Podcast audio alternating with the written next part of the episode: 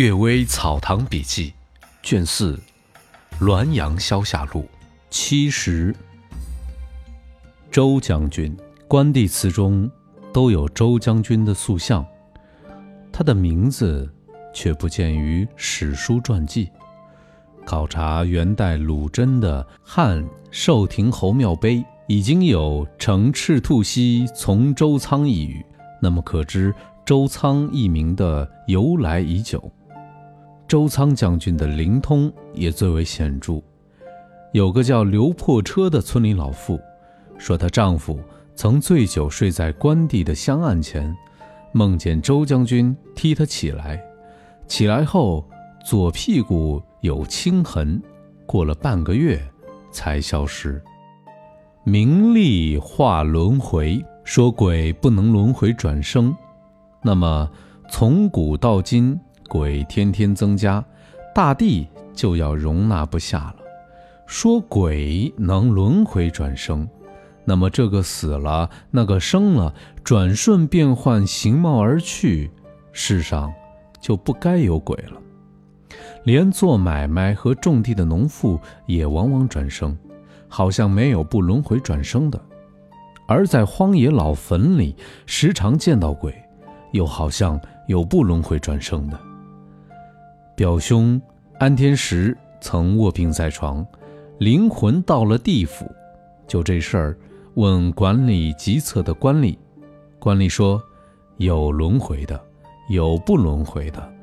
轮回的有三类：有福的要受报应，有罪的要受报应，有恩有怨的也要受报应。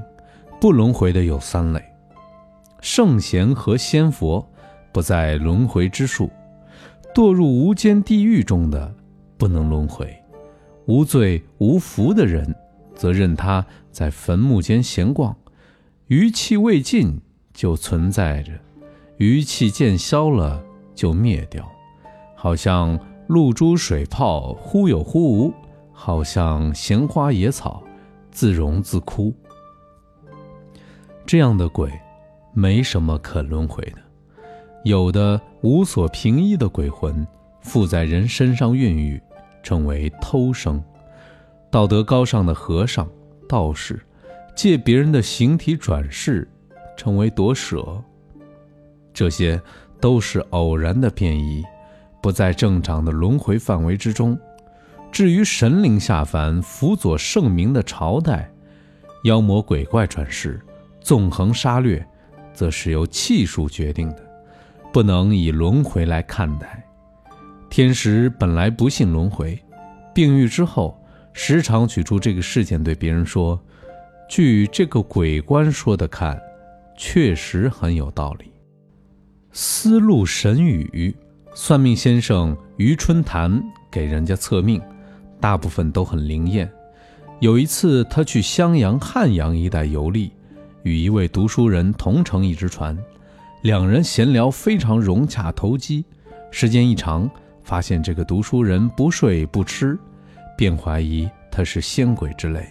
深夜里偷偷地问他，读书人回答道：“我既不是神仙，也不是鬼怪，而是天上的文曲星。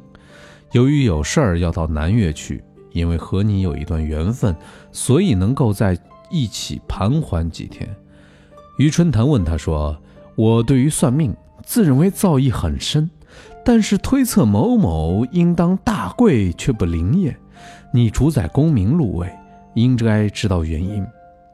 读书人说，这个人的命运本来应当大贵，无奈他太热衷于做官，以至于被减去了十分之七。余春潭又说。热衷于做官也是人之常情，为什么地府要惩罚他这么厉害呢？读书人回答说：“热衷于做官，那些强悍的人肯定会借助权力作威作福；作威作福的人肯定阴险狠毒，而且刚愎自用。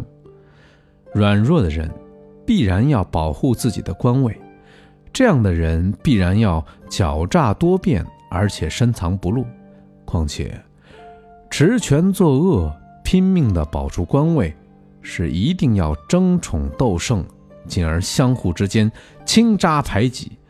到了这个地步，则不论人贤或者人不贤，无论你与我是不是一伙的，不管事情该不该办理，只管你对我有没有好处。